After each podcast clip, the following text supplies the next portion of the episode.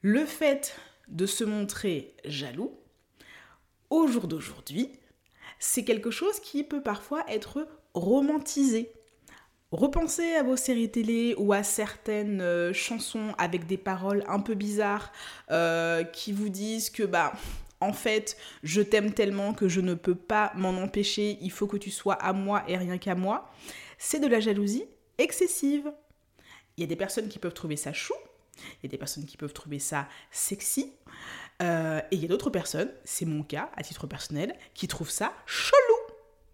Parce que on est entre deux personnes qui sont égales, et parce que je suis une personne et pas un objet, tu n'as pas de raison d'essayer de t'approprier qui je suis.